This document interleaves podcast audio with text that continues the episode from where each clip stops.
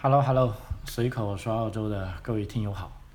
啊，今天录音的时间是二零二二年的一月二十六号，啊，澳大利亚日，啊，也就是澳大利亚国庆节，啊，也是公众假期，啊，啊，本来老张我今天也很轻松写意啊，就也没有想到要录节目，啊，啊，睡觉前呢就手贱啊，就打开电脑啊，上网就看了一下自己在各个平台的发布的节目。啊，没想到在这个喜马拉雅平台上啊，因为如果，呃，去喜马拉雅平台的朋友，也许在十几天前可以看到我有一些新的节目上架了啊，以为啊这个它的政策有什么改变了，结果我就上传了十多期节目，啊，结果今天一上啊又发现上不去了，啊，结果我按照要求输入账号密码之后，说我这个账号又被封禁。我去啊，真是把我气死了哈！哎，啊，为什么要一定要去喜马拉雅呢？其实并不是我非常想去的啊，因为一方面也也的确是这个平台呢，在中国大陆啊，它的这个听众比较多啊，影响力比较大啊。最关键的是呢，我在这上面啊，可以跟啊咱们中国大陆的啊这个听友做一些互动啊。因为我现在在另一个小的一个国内的平台上的节目呢是没有办法互动的，就是说听友也没办法留言啊，我也不知道大家想听什么啊，想做什么啊，所以呢就在听友的可以说是强烈要求下吧，就我在上面就啊新注册了一个账号啊，然后就按照要求进行认证之后就上了几期节目。啊，结果这个订阅量跟播放量都上升的很快，啊，呃，但是很遗憾哈，在澳大利亚日这一天，啊，其实这最新的一个账号也就在喜马拉雅平台上存活了大概十多天吧，哈，不到二十天，啊，又一次去世，啊，啊，那么作为这个屡败屡战的老张啊，在这这里也没话好说了，啊，就请朋友们还是。预步啊，走往这个，如果要翻墙啊，也可能啊，通过翻墙收听嘛。如果你能听到这期节目来说啊，我觉得你可能是大部分需要翻墙的啊。那至于喜马拉雅平台那里呢，啊，我也许还会上啊，百折不挠嘛啊，为了大家的这个啊收听方便啊。但我也不确定啊，就正如刚上去有朋友说，哎，老张回来了，我们很高兴，那我就回了他一下，我说这次不知道能待多久，啊，很遗憾，如果今天他再去再搜索的话，应该是搜索不到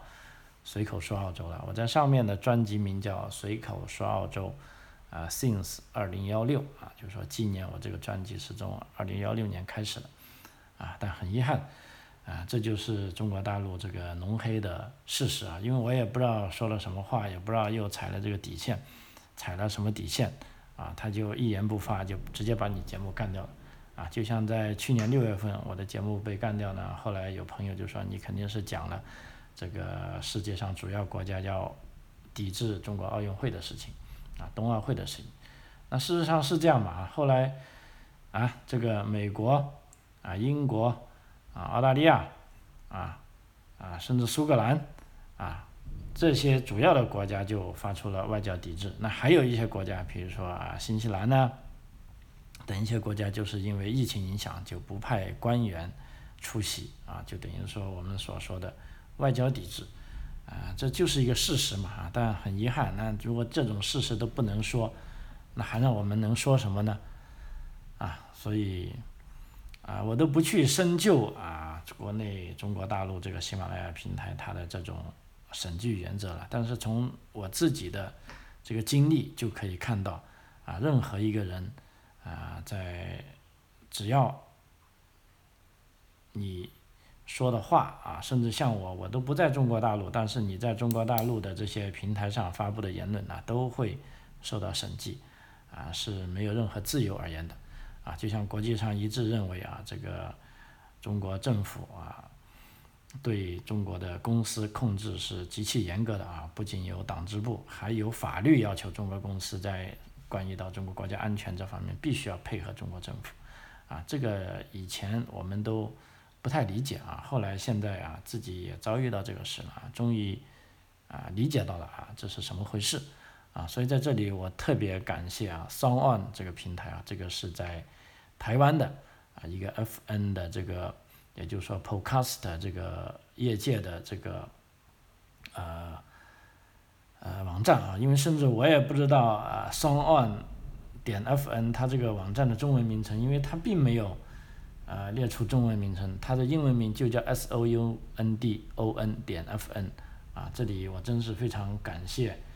啊，三万这个公司吧，哈，他让我可以以这个中文的形式啊，发布中文的这个啊 podcast 啊，来可以让世界上更多的中文听众能够听到我的这个播客啊，所以说到这一点，我就更加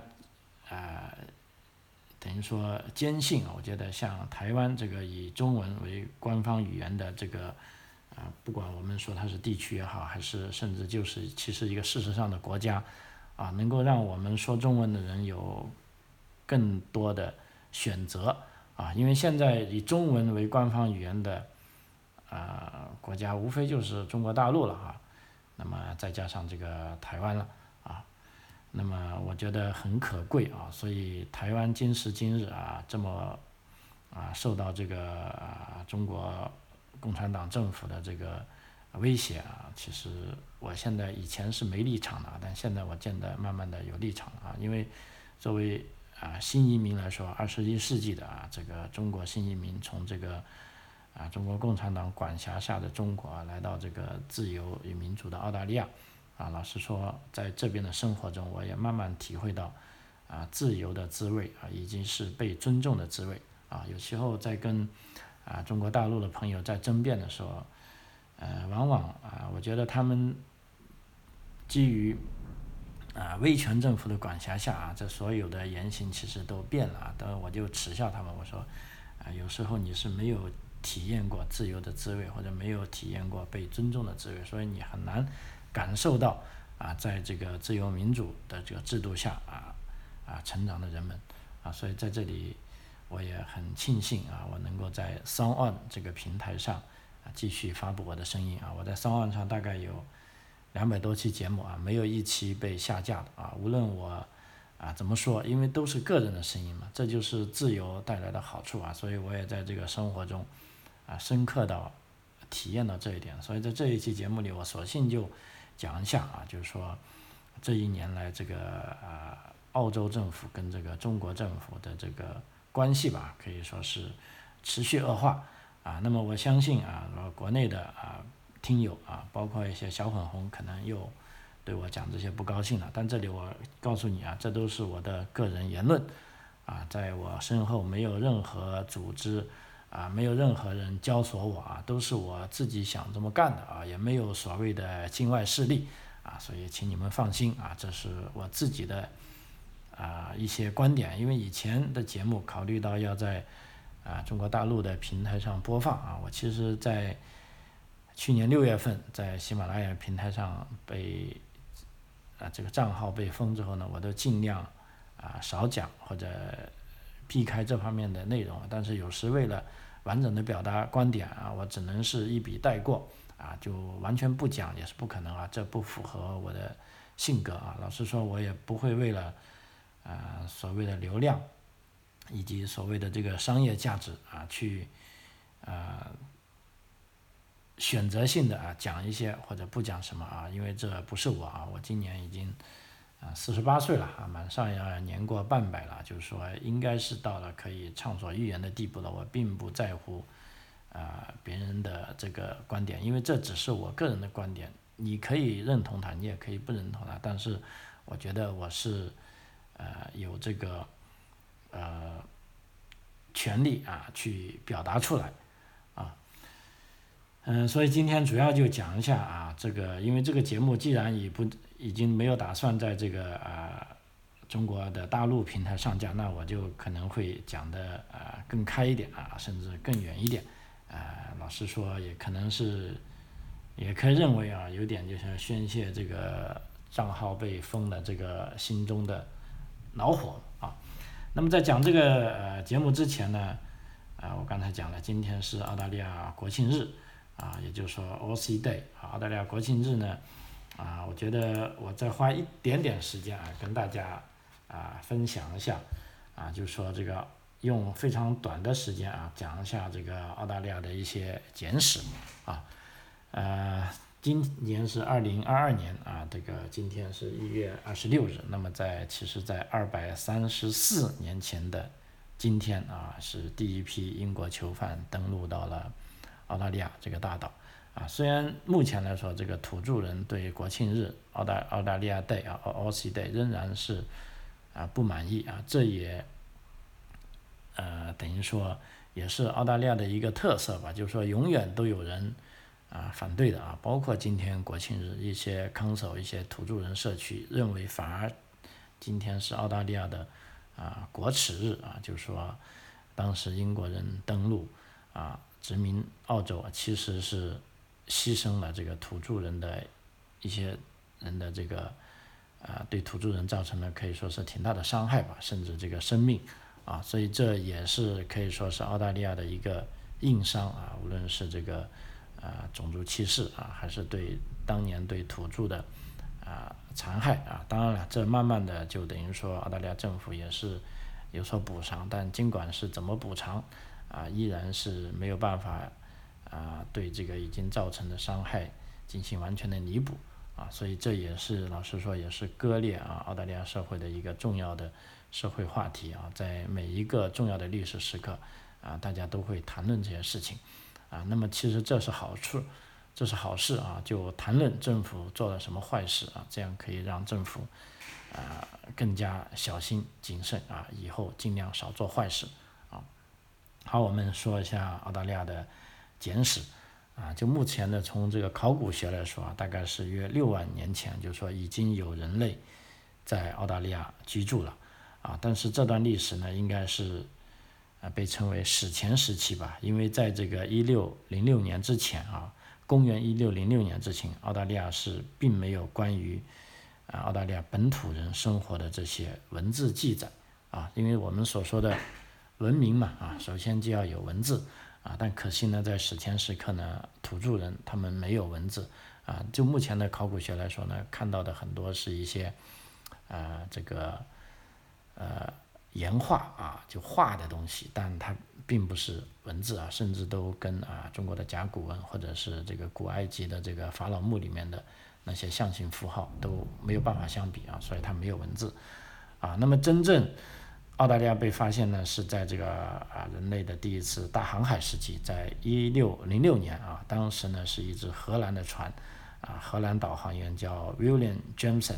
啊他在这个当粉号的船上，他当时是他们的船是驶驶呃驶到澳大利亚西岸啊，并且第一次登陆啊登陆到了西澳洲，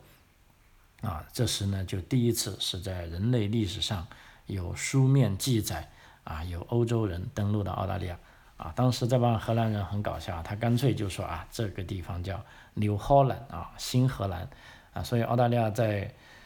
呃，不能说古时吧，在旧的澳大利亚，它有个花名，有就叫 New Holland 啊，所以你在看一些文学小说或者旧的史料，你如果看到 New Holland 啊，千万一定要记得啊，这不是欧洲的那个荷兰啊，这其实是指澳大利亚啊，然后呢？啊，这很可惜啊！荷兰人来了之后啊，他们记录了啊，他们又走了，因为当时登陆到西岸，觉得那简直是不毛之地，没有办法住人，也没法种庄稼，也没有水啊，所以他们赶紧就命了一个名就走了。然后又到了一百多年后，在一七七零年啊，当时这个英国的航海家 James Cook 啊，他是有点运气啊，他是登陆到了澳大利亚的东部啊，那么东部发现这个植被。繁茂啊，觉得这是一个殖民的好地方啊，于是他把这个啊考察的结果写在他的航海日志里啊。那么一直到一七八八年啊，当时在英国呢也因为这个监狱不够用啊，而且当时是在美国发生了独立战争啊，那么这个英国的这个呃囚犯啊，只能不能再送到美国了啊，那么只能来到澳大利亚了。所以在一七八八年的一月二十六日啊，英国船长叫做。阿瑟·菲利普啊，也是这个澳大利亚的第一任总督，是带着第一舰队啊，建立了一批囚啊，带着第一舰队啊，十多艘船和一批囚犯来到了澳大利亚，并建立了澳洲的第一个殖民地啊，并把它命为为新南威尔士啊，也所以这就是澳大利亚日的来临啊，每年的一月二十六号啊，澳大利亚建国后都会纪念这一天啊。那么一直到一八二九年啊，依然是殖民地时期，当时澳大利亚刚来了是在东边的澳大利亚啊，然后他们就。把西边的澳大利亚啊也一起算进去了，就说这都是咱们英国的殖民地啊，并且成为了这个囚犯的流放地啊，所以西澳其实一直是有独立的倾向的，包括在现在这个新冠肺炎期间啊，基本上啊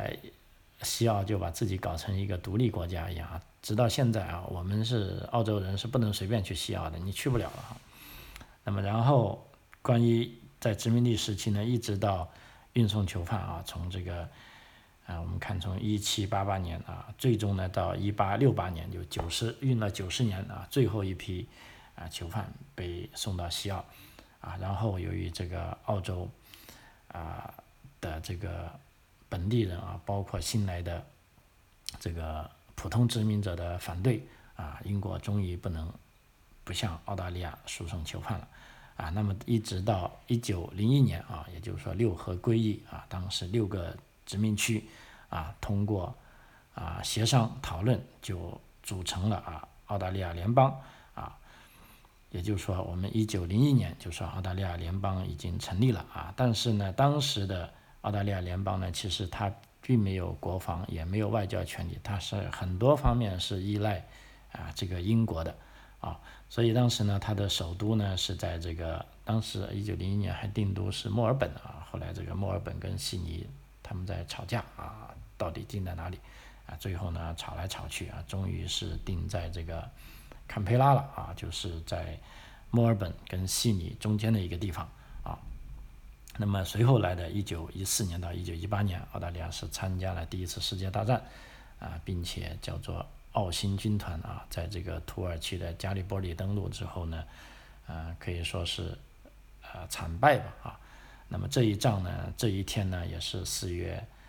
呃二十六日啊，也是澳大利亚非常重要的一个纪念日啊。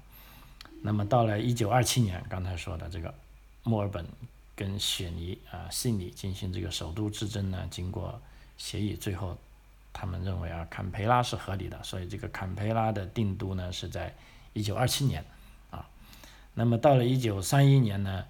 啊，英国啊，英国政府啊，当时颁布了这个叫威斯敏特威斯敏特法案啊，这个法案可以说是非常重要，为什么呢？在这个法案里面啊，啊，这个英国宣布啊，英国国会以及政府不得干涉自治领内部事件，那些所谓哪些是自治领呢？就澳大利亚、新西兰、加拿大、南非、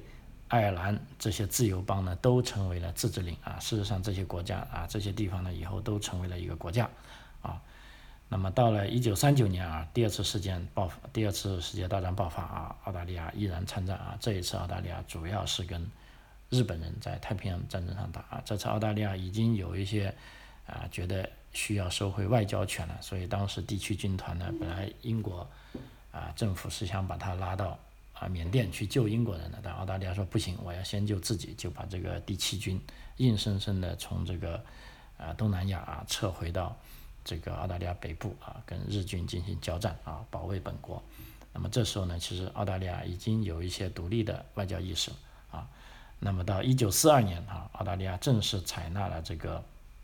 威斯敏斯特法案啊，就成为这个自治领啊。这个时候呢，就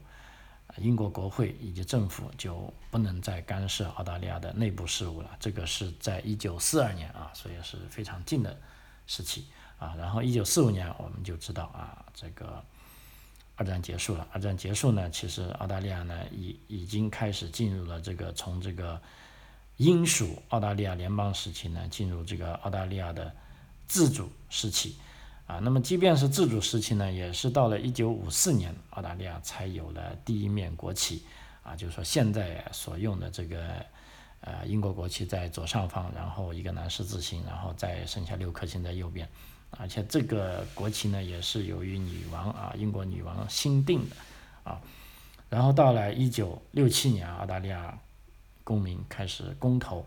啊赞成了这个修改宪法啊，并赋予土著人投票权啊，所以土著人的投票权呢是一九六七年才有啊。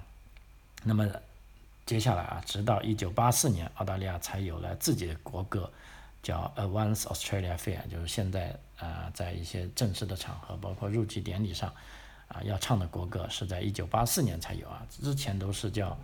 天佑女王啊，是英国的国歌。啊，所以我们看一九八四年，我的天呐，我都出生十年了啊，那是澳大利亚才有自己的国家啊，才有自己的国歌，而且到了一九八六年啊，很晚的时期，澳大利亚啊，一九八六年我开始上中学了啊，初中啊，澳大利亚是正式脱离英国独立，啊啊，但依然英女王依然是澳大利亚名义上的女王啊，这就是其实到了一九八六年我们才看啊。澳大利亚才完完全全的说从这个英国脱离出来，所以澳大利亚的历史啊，跟我们想象中的呃很不一样。那么呃，简短的把刚才这个简史讲了，现在讲一下这个二零二二年啊，我们已经到来的二零零二年二零二二年这个澳大利亚跟中国的关系啊，因为之前我在所有的节目里都没有讲这个话题啊，因为一方面不知道怎么讲，因为按照如果你按照中国官方的舆论来讲啊，这个澳大利亚就是跳梁小丑啊，美国的跟班呐，啊，然后就啊亡我之心不死啊。总而言之，澳中关系的恶化呢，都是澳大利亚的不对啊，所以这个东西就没法讲啊。那么这一期呢，我已经确定了，我这期节目也不在中国大陆的平台上上架啊，所以我那个能够自由的啊，就我编辑了一下啊，就说我来。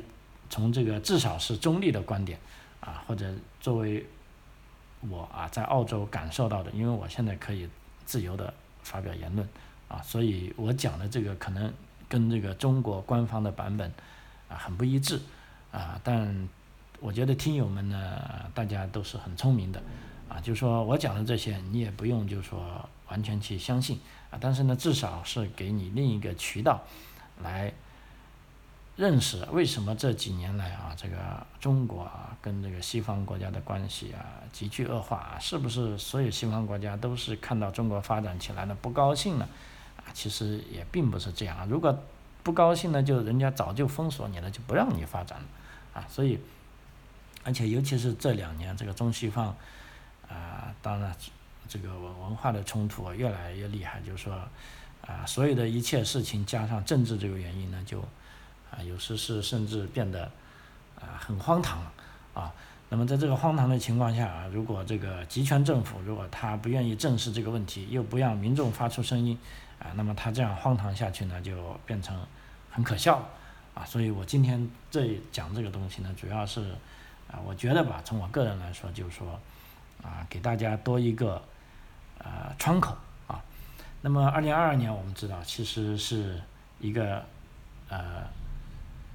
很有纪念意义的年份，对于中国跟澳洲的关系来说，因为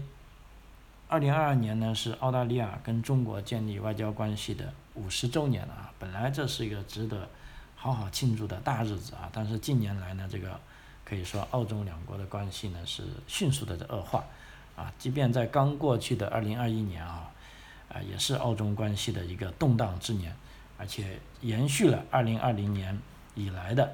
这个。恶化的趋趋势啊，因为众所周知，在二零二一年初，啊，这个世界卫生组织在新冠疫情的溯源展开调查，并派出一个代表团前往武汉，啊，那么在这个代表团派出之前呢，是澳大利亚的外交部长佩恩，啊，他呢是在全世界第一个呼吁要对新冠病毒进行独立调查，啊，啊，这可以说是让北京方面啊感到震惊。啊，怎么啊？因为当时我们知道病毒最终从武汉开始啊蔓延到全世界，那么这个病毒究竟怎么形成的啊？怎么发作的？那的确是有必要去调查啊。但是其他国家因为都因为经济原因啊，对中国啊并没有啊提出太多的呃这个或者要求也好，甚至是指责也好。但是澳大利亚啊这个不大不小的国家啊跳出来说啊。那可以说令北京啊一方面震惊，第二方面可能更多的是恼火吧啊，所以就接下来啊不断对澳大利亚进行这个经济胁迫啊，而且到了二零二一年末，可以说接近尾声之际呢，这种紧张情绪又转向了这个体育领域啊，那就是啊澳大利亚对北京冬奥会啊进行了外交抵制啊，不派啊高级官员去北京站台啊，同时呢还围绕着这个网球明星彭帅的事件。那么澳大利亚也有各种媒体啊，各个啊机构的各种猜测啊不断呈现，包括现在在打着的澳网啊，开始呢澳网是不允许啊有啊观赛者穿着“庞赛去哪里”的啊这种衣服进入场去观赛，后来在啊，媒体的干涉下啊，这个澳网也屈服了，说好吧，那你就穿着这个庞赛在哪里这个衣服进去吧，但是你就不能聚集起来啊，影响澳网啊。那么啊，彭帅的事件就这样。那除此之外呢，还有其他贸易和安全问题啊，可以说是非常多痛点啊啊。由于这个中国对澳大利亚葡萄酒是加征了关税，那么澳大利亚随即向世界贸易组织提出申诉。啊，但几天后，中国也向澳大利亚，也也向世界卫生，也向这个世界贸易组织提出申诉啊，因为当时澳大利亚啊也把中国的一些工业产品啊进行反倾销了啊，所以很显然，目前呢，澳中两国就高级官员，比如说部长级的接触已经中断啊，这个持续进行的这个贸易角力，不仅影响了澳大利亚的葡萄酒啊的出口，还影响了大麦、龙虾、牛肉啊，甚至煤炭的出口啊。那么到了啊下半年九月份，澳大利亚啊为了进一步啊增强这安全实力啊，还放弃了与法国签订的这个潜艇协议，转而与英国和美国签订了叫 AUKUS 核动力啊潜艇协议啊。其实这个核动力只是一方面啊，这里面呢还有很多军事科技，包括超高音速武器呀啊，包括这个反导系统啊啊，可以说都是一系列啊非常尖端的啊军事技术。那么澳大利亚这个举动呢，被广泛认为是为了对抗啊中国在印太地区的这个影响力啊，而且还在年末的时候呢，澳大利亚更是跟日本啊也签订了一个防务协议啊，这个也是破天荒的啊，以前从来没有过的。那么在这个协议下呢，啊澳大利亚跟日本的军人呢可以互相啊自由的啊进入对方的国土啊，不需要每次都协商。而且在双方的这种啊共同训练呢、共同抵抗敌人的这个呃层次程度上啊，可以说有所加深。我相信啊，这个也是啊中国政府非常非常啊不乐意看到的啊。而且呢，澳大利亚国内老实说呢，在今今年的呃不是今年，可以说是去年哈，有一个民调显示啊，澳大利亚人对中国的信任度可以说。降到了历史最低点啊！超过百分之六十的受访者表示，他们将北京视为安全威胁，而非经济伙伴啊。那么这里呢，就有个啊专业人士叫啊 p i c h a n y a p e r t 啊，叫叫范博士吧啊，他是来自西南威尔士大学的啊，他将澳中两国的关系呢描述现为。啊，这个描述为陷入死亡漩涡啊。就另一方面呢，就说，二零二零年啊开始的澳中关系恶化，其实呢是是一种新常态啊。那么有一个智库叫洛伊研究员，洛伊研究院啊，这个研究院在澳大利亚的，它其实是一个外交方面的智库啊。这边有个研究员呢叫姓徐的啊，徐先生强调。啊，中国呢驻澳大利亚新大使的任命，可能是在这一崎岖道路上按下重启按钮的最佳机会。也就是说，在去年啊，中国是新任命的澳大利亚大使，啊，大家都指望啊这个新来的大使呢，可以呃止住澳大利亚中澳关系下滑的这个啊趋势。啊，这就是总体情况。那还有呢？比如说，目前有两名澳大利亚人啊，一个是作家杨均衡，另一个是作家陈磊啊，依然是被拘押在中国啊。他们分别被指控从事间谍活动和非法向境外啊提供国家机密啊。目前并没有迹象表明他们可以可能核实获释，啊，那么徐徐博士就指出呢，这个杨均衡和陈磊长时间遭拘押，反映出了澳中双边关系紧张中的呃个人代价，啊，的确是啊，时代的一粒灰，啊，个人的一座山，啊，同时呢，这个澳大利亚国内呢还为这个维吾尔人遭受了这个强迫劳动，啊，跟这个任意拘禁的问题，啊啊。可以说对中国政府是相当关注啊，他在这里呢，也许有朋友问，就啊说中国政府是不是真的会进行这个啊种族灭绝呢？啊，事实上以我对这个中国政府的了解来说，啊，他不至于那么愚蠢到就像这个二战时期的希特勒一样对这个犹太人进行种族灭绝啊，我相信呢，这个大部分是由于大家这个文化上的不认同造成的，另一方面也是由于。啊，这个中国政府对新疆进行这种封锁，啊，你封锁呢，就让人家不了解真实情况，啊，就像我们啊在中国长大的，我们都可以理解。比如说啊，中国政府让一个维吾尔族人，啊，就说你们去好好的上班，好好的去工作，然后获得金钱，啊，获得自己的呃可以养家糊口啊，甚至可以得到事业上的成功。啊，那么这个我们汉人都觉得很正常，啊，但是对西方人看起来，他觉得这就不正常，因为什么呢？因为首先这些维族人可能他们的宗教传统就是说，并没有说他们一定要去努力工作，哎，他们觉得他们有资源可以吃吃喝喝，啊，穷就穷一点，他们不需要太富，啊，他们可能更加追求是精神上的这种舒服。啊，这时候呢，如果有外人，比如说中国政府强迫他们说，哎，你不能这样做，你必须应该是去勤奋的工作，啊，好好的劳动养家糊口，因为这对我们中国人来说这是很正常的，但是，啊，对西方人来说呢，他觉得，哎，这就是强迫劳动了，啊，甚至就是说，在精神上，就是说我本来不想劳动了，但是你逼我去劳动，啊，那么这呢就。造成了这个啊，其实就等于是大家文化上的不同，就造成了这个对认识问题上的巨大的代价啊，再加上中国的一些啊官员跟一些啊具体执行政策的人，比如说对新疆去封锁啊，本来你如果把新疆开放给西方记者去看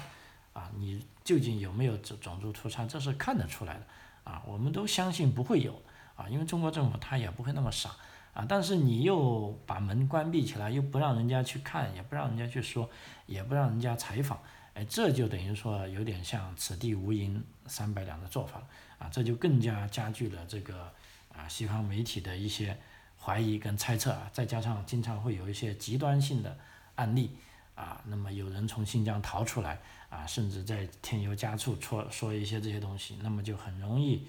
啊让国际社会。啊，感觉到啊，这个新疆是发生了这个重大的这个人道灾难啊，所以这一点呢，如果让我跟北京政府支招呢，我就干脆点他说，你没有做这件事啊，你就放开，就让人家去看，让人家去说，啊，没什么大不了的，对不对？啊，就像我，我连在喜马拉雅平台上都不能说，啊，这就已经是太过分了啊。OK，啊，说回正题啊，就是说，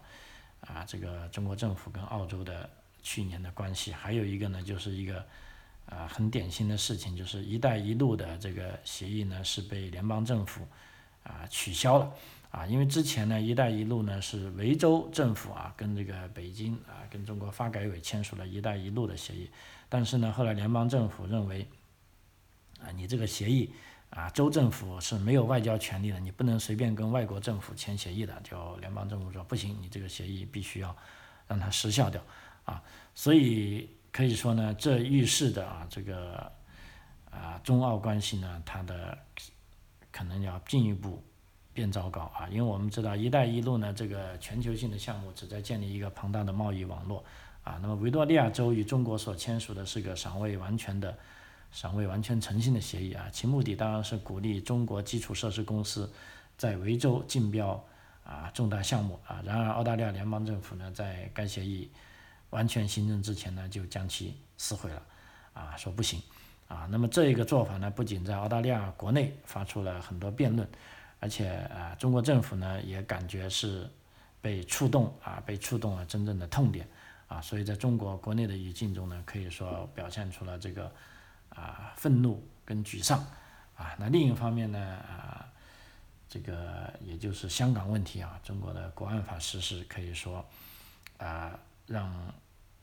世界为之震惊啊。这是呢澳大利亚能做的事呢，就澳大利亚为香港和这个英国国民海外护照，这个 BNO 护照的持有人提供了特殊的保护签证以及获得永久居留权的途径。啊，这个呢也是澳洲政府呢，啊可以说是顶着压力啊，就为这些啊追求自由的啊香港人啊给他们提供的一个机会。就目前来说，凡是啊香港的学生签证跟工作签证获得者啊，只要你在澳洲居住了一定的时间，是可以无条件的拿到澳洲的绿卡的。可以说这个是啊前所未有的这个非常优惠的这个。啊，签证政策也是，就目前当然是仅是对啊香港人有效，包括持香港特区护照啊，跟这个香港的 BNO 护照啊。老实说，这个移民签证呢，会比对新西兰的啊移民签证还更优惠啊。这也体现出了啊澳大利亚啊作为这个坚持民主与自由的这个价值观啊，他并不很在乎啊这个中国政府的不满啊。呃，顶着压力做了这个举动，啊，不仅如此啊，还有就，啊，是一个啊台湾问题啊，台湾其实也成为了澳大利亚的焦点啊，澳大利亚的官员甚至在这个媒体节目里啊谈到了啊这个战鼓之声啊，就说啊澳大利亚可以说对台湾的态度也是联邦政府一种新的啊强硬态度啊，因为在过去呢，可以说台湾海峡的争端在澳大利亚较为低调。啊，但是后来呢，这个啊，这个国防部长达顿呢，啊，他就出于这个国内跟国际原因啊，可以说发表了几项非常尖锐的声明啊，甚至说这个澳大利亚啊应该保护台湾啊，他认为在台湾问题上一旦发生了潜在的战争啊，澳大利亚应该将啊支持美国啊，所以这也是令啊。中国政府是非常恼火的，啊，啊，但这点我自己也讲一下，在我在澳大利亚啊，也碰到很多啊来自台湾的啊啊朋友啊，我我觉得他们都很温文尔雅啊，而且呢，对这个台湾的未来呢，他也啊，我们也不介意谈起啊，因为之前老实说，我是在啊中国大陆接受的教育啊，对这个祖国统一啊、民族团结是。可以说啊，有根深蒂固的想法，但后来来到这里，我也觉得是这样，就是说，祖国统一自然也重要啊，民族团结也很重要，但是人民的幸福啊也是更重要的啊，所以说啊，包括啊我自己做这个自媒体节目，一直以来我遇到的啊这些事件，让我更加理解到啊这个自由的重要性啊，倘若这个。呃，自由啊，需要民主来保护，那我就支持民主啊。所以呃，我也在这里啊，再一次感谢这个双万啊给我的这个机会。这样，我也非常希望啊，在这个世界格局当中，在未来啊，在啊中国人大概有十四亿人啊，一定应该有几个以中文为这个